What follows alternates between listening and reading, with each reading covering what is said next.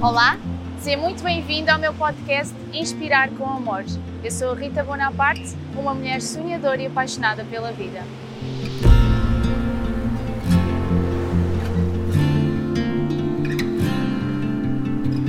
Ao longo da minha jornada de transformação pessoal, descobri que o bem mais precioso são as pessoas, as suas histórias e experiências de vida. Cada um de nós tem dentro de si uma sabedoria interna única que precisa ser partilhada com o mundo.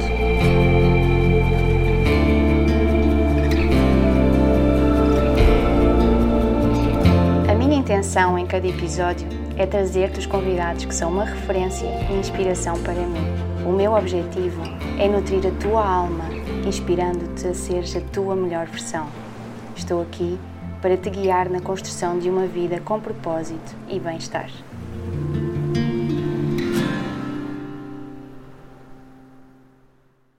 Olá, sejam bem-vindos a mais um episódio do meu podcast.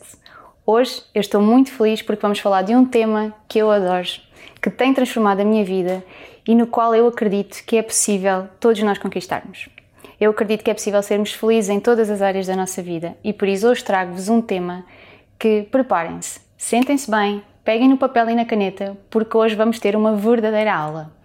O meu convidado foi meu professor universitário na pós-graduação em Gestão de Pessoas e Felicidade Organizacional que eu tirei recentemente e meu mentor um, no período em que eu estava numa fase de mudança na minha vida profissional. Numa altura em que eu estava com alguma dificuldade em perceber o que é que queria fazer, eu sentia que não estava feliz, mas que queria mudar. E portanto, hoje eu trago-vos uma pessoa que é uma referência em Portugal. Ele é um especialista em bem-estar e felicidade. Um, ele tem um doutoramento europeu em Filosofia Moral e Política pela Universidade Nova de Lisboa e Universidade de Sevilha. É professor de Ética, Filosofia e Felicidade no Instituto Universitário Atlântico. Coordena o projeto de investigação Perspectivas sobre a Felicidade, Contributos para Portugal no World Happiness Report. Publicou o seu primeiro livro em 2006, Filosofia Aplicada à Vida, Pensar Bem, Viver Melhor. Fundou o Gabinete Project em 2008 e é atualmente perito da CT 219 para a elaboração de uma norma de bem-estar e felicidade organizacional. Portanto, é uma pessoa que eu tenho a honra de ter aqui hoje. Estou muito feliz e ele ter aceito, aceito o convite, porque tem uma sabedoria imensa e eu espero conseguir fazer as perguntas certas e poderosas para vos trazer toda esta informação que pode transformar e ser uma alavanca na vossa vida para chegar aos vossos objetivos. Por isso, bem-vindos, Jorge. Obrigada por ter aceito estar aqui. Um, é um gosto. Obrigada por este, por este momento, por esta oportunidade. Um, a filosofia é a ciência do pensamento. Começamos bem. Uh, em primeiro lugar, agradecer pelas palavras uh, e pela simpatia das mesmas. Um, essa pergunta realmente é poderosa uh, e, e, seria uma aula longa. mas eu poderia ser tentado a dizer que sim, até para desafiar quem está lá do outro lado a ver-nos neste momento, não é? Sim. que possa efetivamente pensar ciência Bom, então como é que se pode fazer ciência do pensamento, não é? Uh, eu penso que facilmente perceberemos que haverá pensamento mais correto e pensamento mais incorreto, não é? Uhum. Uh, e se nos, um, se nos, se nós tentarmos pedir ajuda aqui a outras áreas, não é?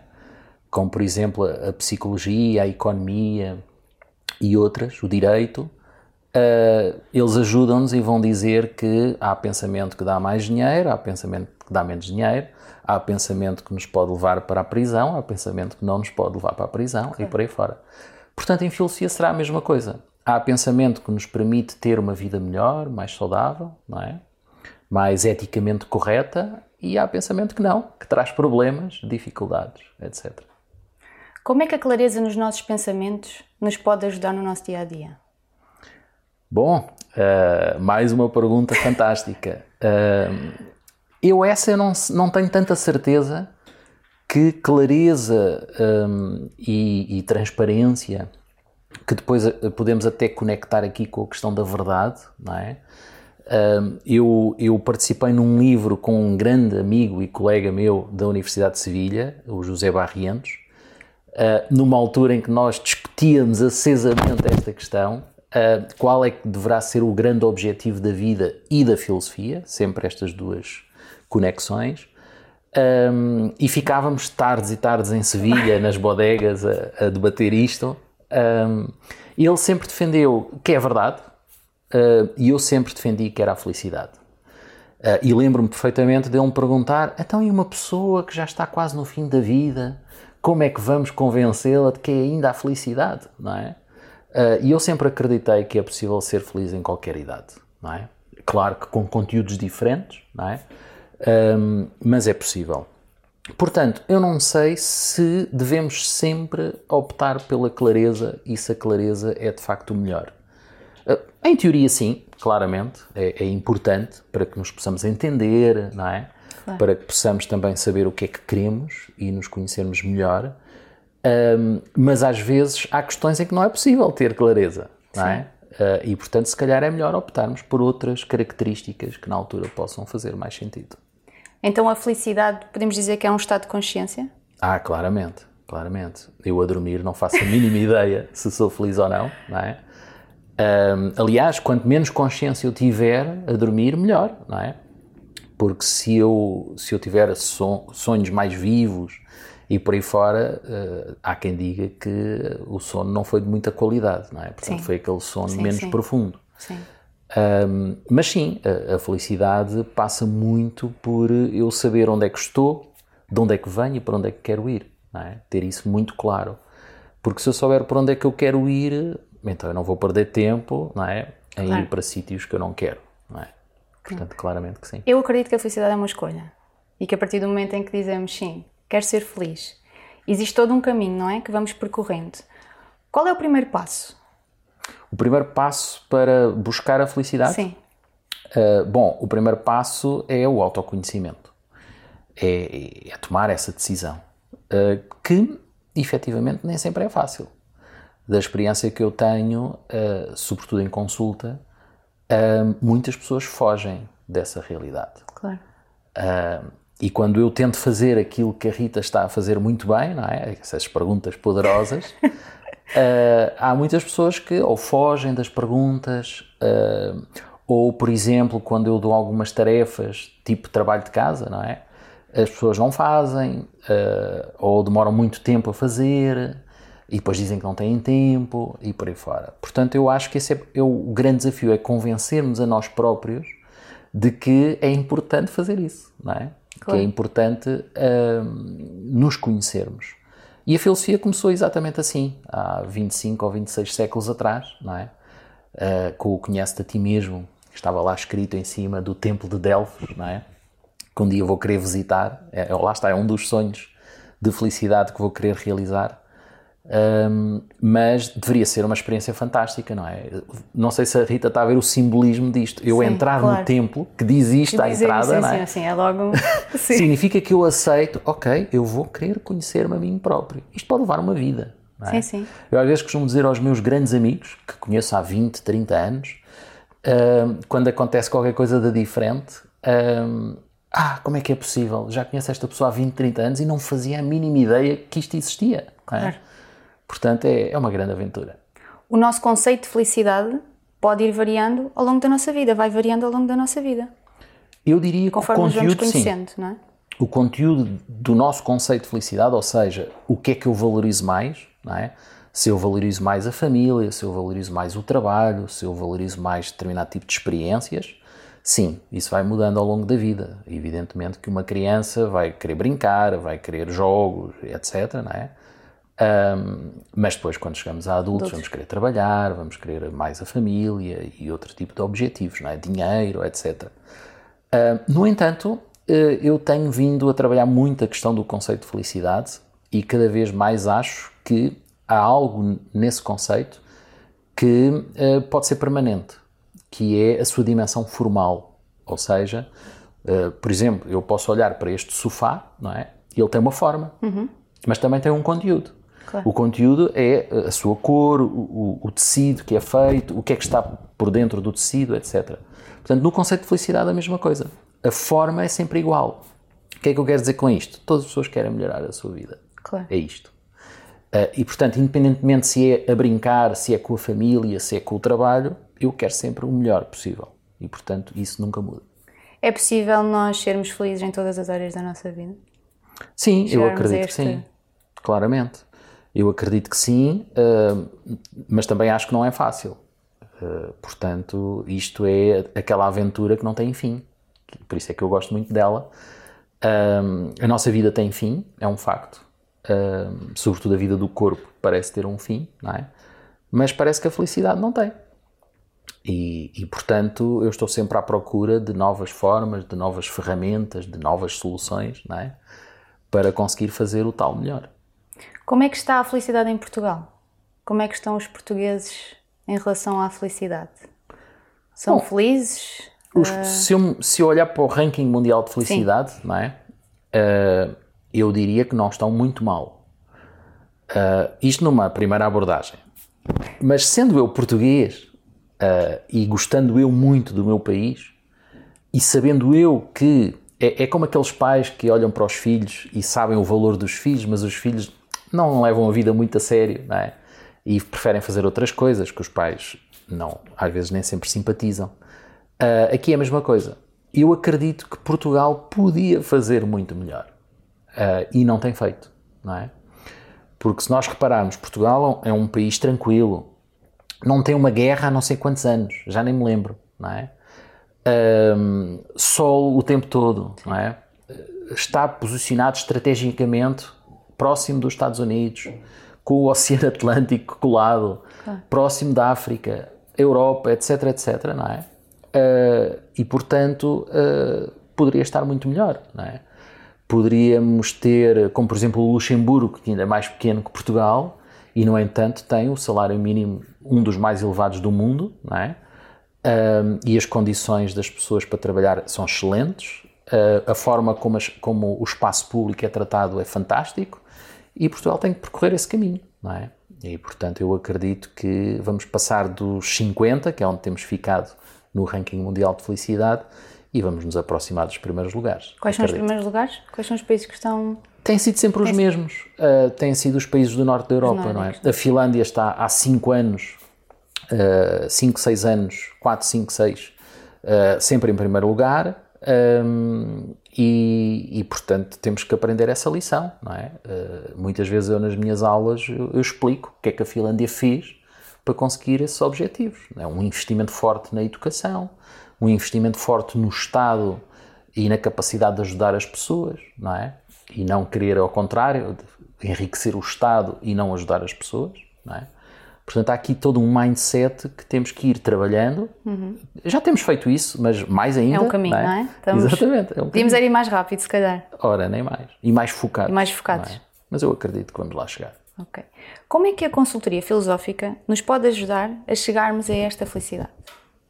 Então, a consultoria filosófica é uma área que surgiu no final dos anos 70 do século passado. Um, embora isto já tivesse presente na história da filosofia, não é? a filosofia sempre foi prática desde os tempos gregos, com o, o, o famoso Sócrates nas ruas de Atenas, não é? Uh, segundo reza a história, a incomodar as pessoas para elas pensarem, não é? E há quem diga que ele foi condenado à morte precisamente por isso, não é? Um, por ensinar as pessoas a pensar de forma autónoma e, e parece que se, para os políticos isso não seria muito simpático. Não é? Uh, e hoje parece falar-se igual, de igual forma, não é? Parece que hoje um, o pensamento crítico, por um lado, é muito importante, cada vez mais importante, mas parece que não é assim tão, tão valorizado para alguns setores, como a política, não é? Porque se nós tivermos cidadãos ativos, participativos, inteligentes, uh, se calhar não vão fazer aquilo que, que se pretende. Uh, é um grande tópico, Sim. digamos. Uh, e então, a consultoria filosófica tem vindo a crescer cada vez mais no mundo, quer no sentido de ajudar pessoas a pensar cada vez melhor e a aplicar isso à sua vida, quer no sentido das organizações e, e cada vez mais empresas a recorrer a este tipo de serviços uh, também para internamente ajudar os seus trabalhadores a pensarem melhor, porque depois é a própria organização que vai, que vai ganhar com isso. Não é? E, portanto, uh, a qualidade do pensamento, no seu todo, é? vai ajudar as pessoas a atingir os seus objetivos, a escolher bem as ferramentas e a ter um impacto muito maior no mundo. Eu, quando, quando era pequenina, acho que nunca ninguém me ensinou a pensar. Não aprendemos isto na escola. Qual é o conselho que pode dar para termos mais clareza nos nossos pensamentos? Qual é a melhor forma de nós lidarmos com os nossos pensamentos? Bom, uh, sim, nessa altura, não sei há quantos anos foi, mas nessa altura um, acredito que não houvesse grande coisa. Mas felizmente hoje já vamos vendo algumas, algumas escolas um, oferecerem a disciplina de filosofia para crianças. É, um, é, uma tendência que tem vindo a aumentar muito em todo o mundo. Um, e, e, portanto, eu penso que isso faz a diferença. Há até um estudo de uma universidade inglesa que chegou à conclusão que as crianças que tinham tido essa experiência de 1, 2, 3, até 4 anos, pode ser o primeiro ciclo todo com essa, com essa disciplina, um, tiveram melhores resultados e foram pessoas de enorme sucesso do ponto de vista profissional. Eles acompanharam um uhum. grupo de crianças e, e, chegaram a essas conclusões. Um, portanto, eu penso que se tivermos aqui a possibilidade de uh, dar uh, às crianças essas ferramentas, não é? Um, de, de, pensarem uh, com, com qualidade, um, então elas depois, com, com muita facilidade, vão conseguir vencer os desafios. É? Um, temos um exemplo muito interessante. Essas, essas crianças eram também excelentes alunas a matemática, o que resolveria aqui um problema muito grande, não é? Porque muitas vezes um, nem sequer as crianças têm experiência com a matemática claro. porque fogem logo, não é? Como se fosse um bicho-papão. Um bicho, exato, exatamente. E portanto a filosofia, não é? Pode ajudar a que outras disciplinas também tenham eh, melhores resultados e, e, também um impacto maior. E, portanto, o conselho que eu poderia deixar aqui é que as pessoas procurem, se não tiverem na sua escola uh, ou na sua, no seu contexto, que procurem essa experiência, porque hoje online é muito fácil encontrar serviços eh, de filosofia um, e que façam essa experiência com as suas crianças, ou até com os adolescentes, ou até com os adultos. Portanto, eu, eu aconselharia que qualquer pessoa uh, tivesse essa oportunidade de passar por essa experiência. A filosofia pode mudar a nossa perspectiva para a vida? A nossa visão da vida? Muda, Muda claramente, de certeza é? absoluta. Sobretudo esta, esta corrente que eu, que eu estava a falar, da filosofia aplicada, um, muda de certeza, porque um, o que a filosofia vai fazer é uma transformação profunda na pessoa, porque o que, o que nós temos estado aqui a fazer, as perguntas poderosas, não é? Uh, segundo uma investigação de Firestein, vai dar origem a novas conexões no cérebro, não é? Sim.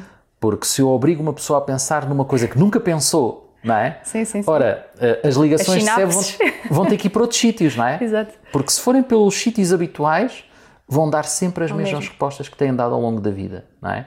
E isso não vai funcionar para responder àquela pergunta. Então vão ter que criar novas conexões para conseguir responder à pergunta poderosa.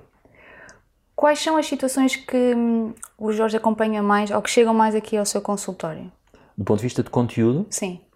Em, em, em termos de que, o que é que as pessoas mais estão a pedir ajuda?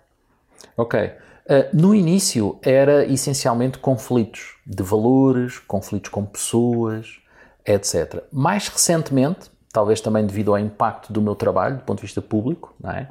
vêm claramente pessoas a dizer eu não sou feliz. Okay. Isso nunca aconteceu há 10, 15, 20 anos atrás. Agora sim, agora as pessoas trazem esse conteúdo um, e depois conectam muito à questão do seu projeto de vida, não é? Sei lá, pessoas com 40, 50 anos chegarem aqui uh, e dizerem que, olha, eu acho que vivi enganado a vida toda, não é? Um, vivi enganado com um casamento, vivi enganado com uma profissão, vivi enganado às vezes com uma família, pessoas que não se identificam com a família de sangue, não é? Uhum. E que a sua verdadeira família são os amigos. Portanto, há todo um conjunto de exemplos interessantes de pessoas que, a dada altura, põem em causa o, o espaço e o lugar em questão e querem ir a uma nova aventura na nova sua vida. vida. Isso é fantástico, não é? Claro, dar aquele clique. Um, Bem-estar e felicidade são coisas diferentes. Como é que se explicam? É verdade, é verdade. Um, eu tenho insistido muito nessa, nessa questão uh, porque um, há muito tempo atrás uh, as pessoas pensavam que era a mesma coisa, é? até confundiam os conceitos. Uh, mas agora, com o que está a acontecer no mundo, não é? Com, com, o surgimento de, de, novas ferramentas, novos desafios, é fundamental distinguir, não é? E eu penso que não é muito difícil. o bem-estar, como a própria palavra indica, está-se a referir ao estar não é? Portanto, se eu estou, eu estou aqui sentado, parado. Portanto, é um conceito bastante hum, passivo, digamos assim. Uh, enquanto que a felicidade não. A felicidade é, para já, é uma coisa muito maior, coisa grandiosa, não é? Um, e é uma coisa mais dinâmica, digamos assim. Portanto, uh, eu para alimentar o bem-estar, eu tenho que estar todos os dias a fazer coisas, não é? Portanto, se eu quiser ficar calmo, tenho que fazer por isso. Se eu não quiser ter fome, se eu quiser estar bem ah. dormido, não é? se eu quiser estar em forma fisicamente, tenho que fazer exercício. Enfim, uhum. tenho que alimentar o meu bem-estar constantemente, várias vezes ao dia, não é? beber água várias vezes claro. por dia, etc. A felicidade não. A felicidade é algo que, que é de longo prazo. Não é? Eu tenho que, se eu quiser ter uma felicidade a sério, eu tenho que pensar onde é que eu quero estar daqui a 5 anos Ok, já sei, então o que é que eu tenho que fazer para lá chegar?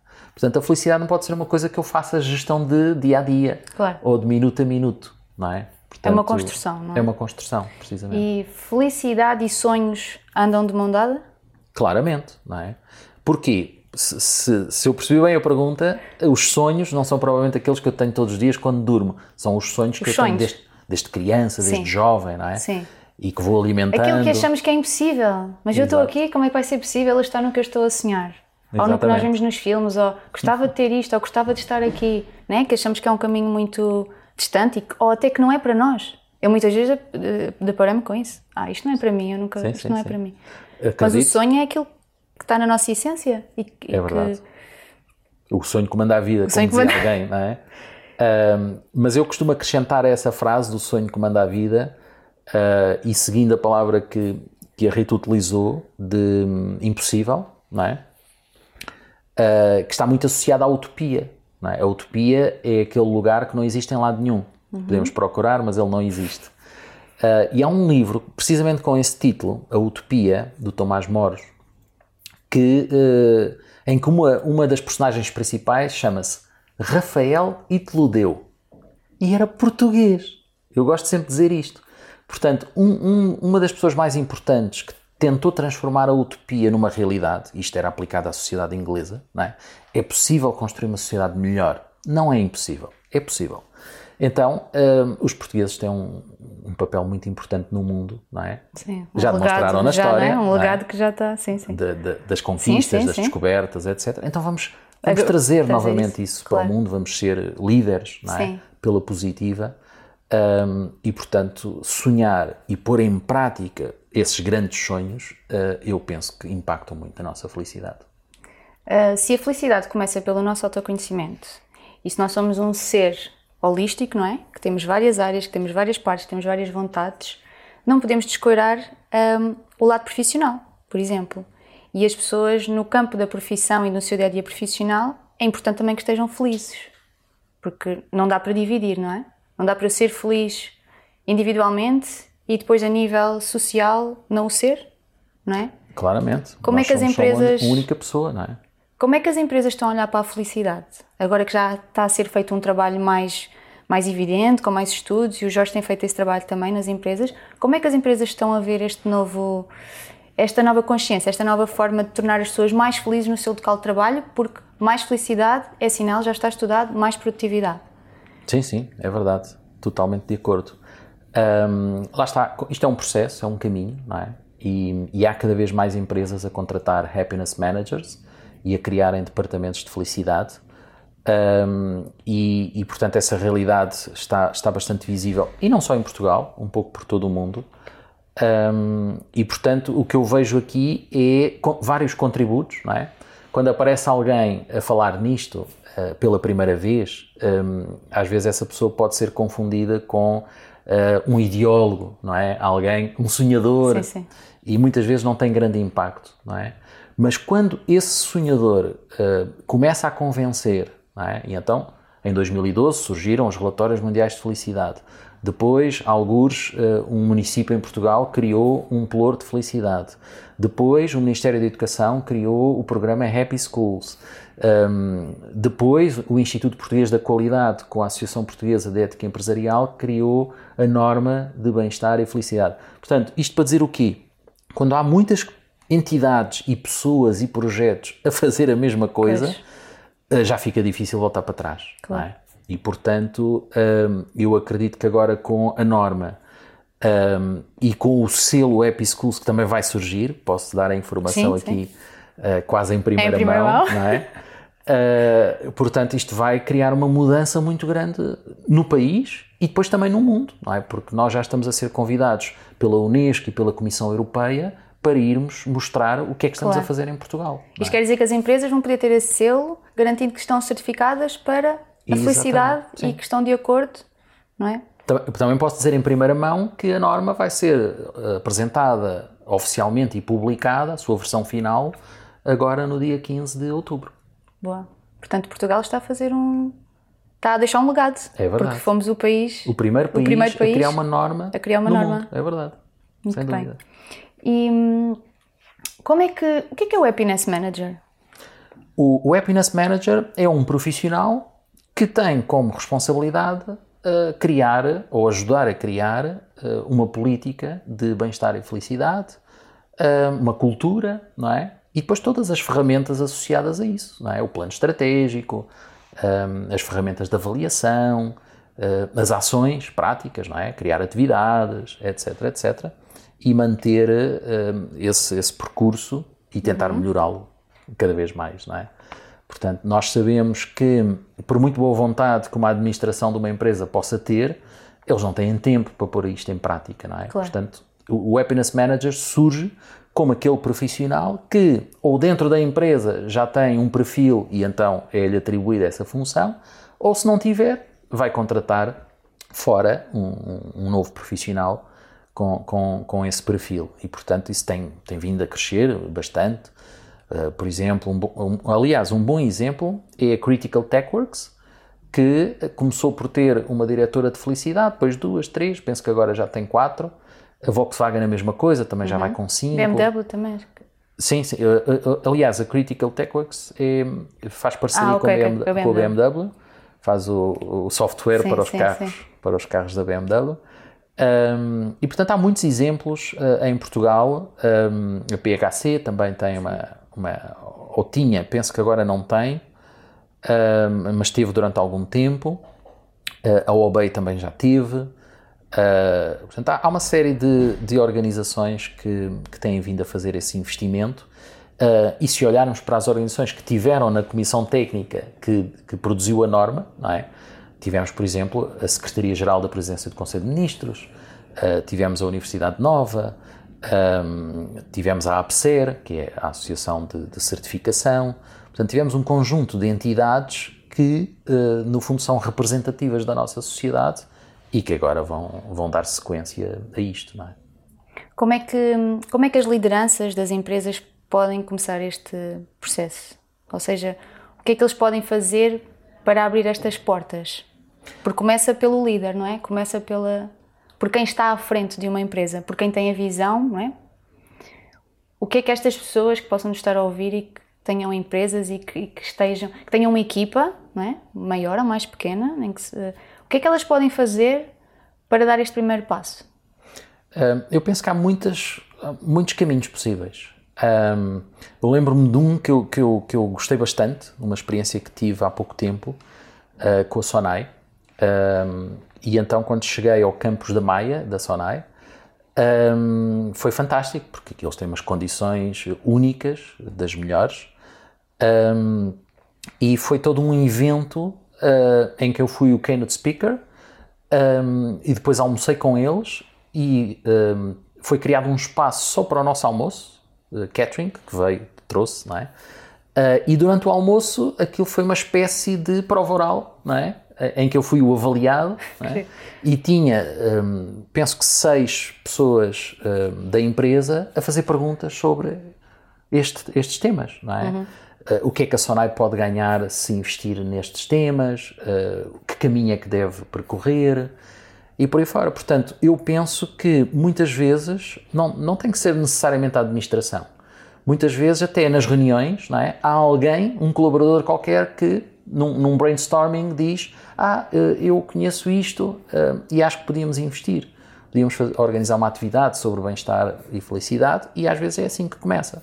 Uh, depois as pessoas vão, vão à internet, vão pesquisar, vão lá ver quem são os especialistas que estão aí okay. a fazer coisas e depois convidam e há um workshop, há uma palestra uh, e depois a partir daí, se, se, se, a organização realmente quiser, começa a criar as ferramentas, pode contratar alguém, pode criar um departamento, pode, enfim, criar documentos internos, o tal plano estratégico, como eu estava a dizer, pode fazer estudos. Muitas vezes é o que, por exemplo, a Sonai estava muito interessada, de facto, em, em consultar estudos e em fazer também. Depois esses documentos podem ser feitos internamente para a empresa ter a certeza que isto vale a pena, não é? Uh, que foi no fundo o que fez o, o Jean Manuel de Neve. Uh, ele fez um estudo de caso na British Telecom com 600 colaboradores e chegou à conclusão que os trabalhadores mais felizes produziam 13% mais que os outros que não eram felizes. Não é? Claro que hoje há muitos mais estudos, uh, mas este foi o primeiro Uh, e a partir de agora um, vamos sempre em frente. Da sua experiência, que já vai longa, não é? Destes anos e cada vez mais e que está sempre à busca, e, um, o que é que tem deparado como maior desafio para as pessoas de vida? De, em que é que as pessoas mais têm dificuldade? Em que é que as pessoas mais resistem? Ou em que é que, o que é que incomoda mais as pessoas? O que é que é mais difícil no ser humano? Ah, ok. Eu, eu pensava que a pergunta era mais fácil. Tinha a ver com Portugal. Eu ia já Podemos ir aos dois lados. Como ser humano é mais difícil, não é? Um, como Portugal, eu penso que é a questão do mindset, não é? Um, eu, eu gosto muito de ir às redes sociais medir, medir uh, a toxicidade e o ambiente, não é? Uh, e vejo as pessoas perderem, perderem muito tempo com o negativo. Uh, aliás, o fado já nos diz isso. Sim, é? sim. E há quem diga que nós somos um povo bastante pessimista e, e, com outras características parecidas, a questão da inveja e por aí fora, não é? Tudo o que está associado a isso. Portanto, esse é o primeiro desafio, é mudarmos esse mindset. Perdemos muito tempo. Aliás, às vezes até em contexto de formação, faço alguns exercícios. Agora, estive na, na rede europeia anti-pobreza e fiz um exercício que eu não pensava que ia ter tanto impacto. E depois no intervalo, eu agora eu não devia estar a dizer isto, depois no intervalo fui ter que apagar os slides todos porque eu não ia ter tempo para dar os. Eu tinha feito 50 slides, era uma formação de 3 horas, não é? E dava perfeitamente em 3 horas passar 50 sim, sim. slides. Mas aquele exercício demorou-me quase 2 horas. E foi um exercício para trabalhar o negativo dentro das organizações. E então o que é que eu fiz? apresentei uma imagem editada com uma atriz muito conhecida e o seu filho. Mas escrevi uma história falsa, que é, isto é uma, é uma, uma, uma técnica de uma determinada empresa que saiu com este jovem menor e tem uma relação e, e foi jantar fora uh, e, e, pagou com o dinheiro da empresa. Tudo Ui. temas bombásticos, não é? Pronto, aquilo teve um impacto nas pessoas uh, e depois no fim mostra a imagem real, que é uma imagem de, um, de uma reportagem, era a Angelina Jolie, com o seu filho e que tinham sido convidados para um evento oficial. Portanto, não era uma adulta com que tinha um relacionamento com um jovem, não é? Claro. Que até é ilegal, não é? Sim. Um, mas as pessoas não se tinham apercebido e então foram atrás, não é? Os tais preconceitos, a, a tal negatividade, não é? E explorámos muito uh, a questão das crenças. As pessoas acreditavam naquilo e que impacto é que aquilo tinha na organização, não é? O dizer mal uns dos outros, e por aí fora. Portanto, foi fantástico nesse aspecto, uh, mas também me mostrou que há muito a fazer. E era, era, era este o caminho e esta sugestão que eu dava às pessoas.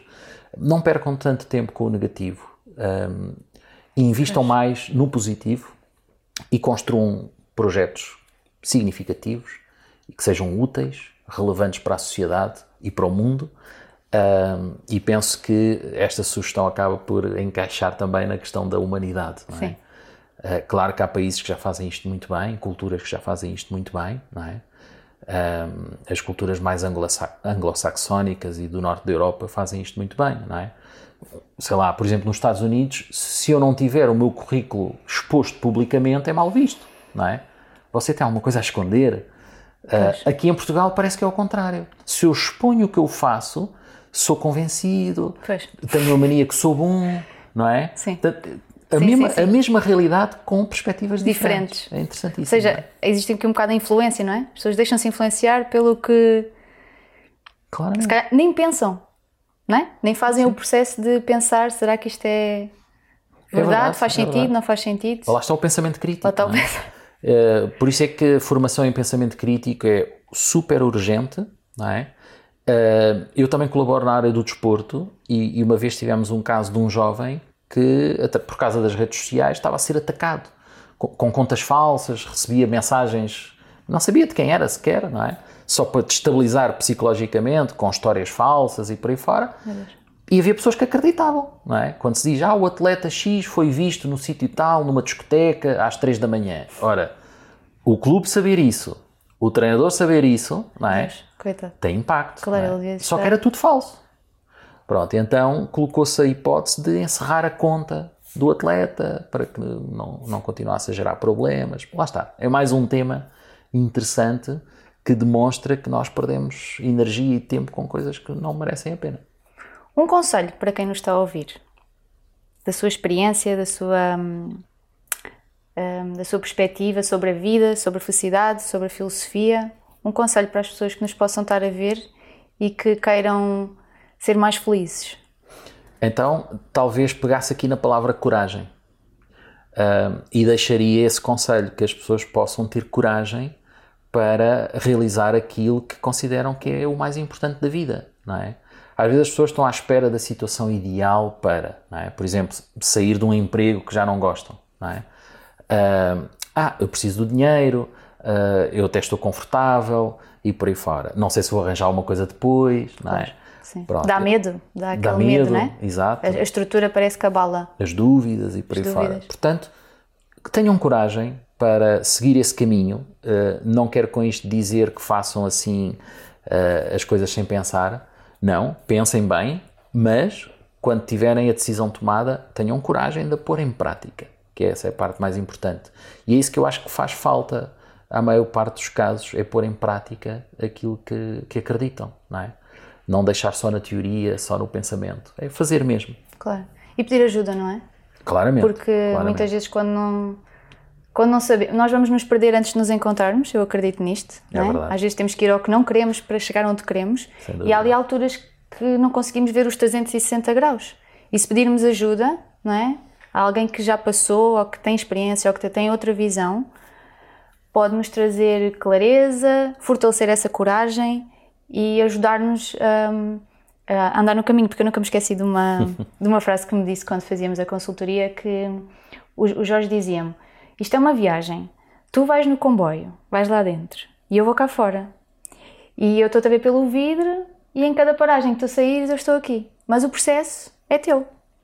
Portanto, cada um tem que fazer o seu caminho e nós podemos ter pessoas na nossa vida fazer quase como de âncoras, não é?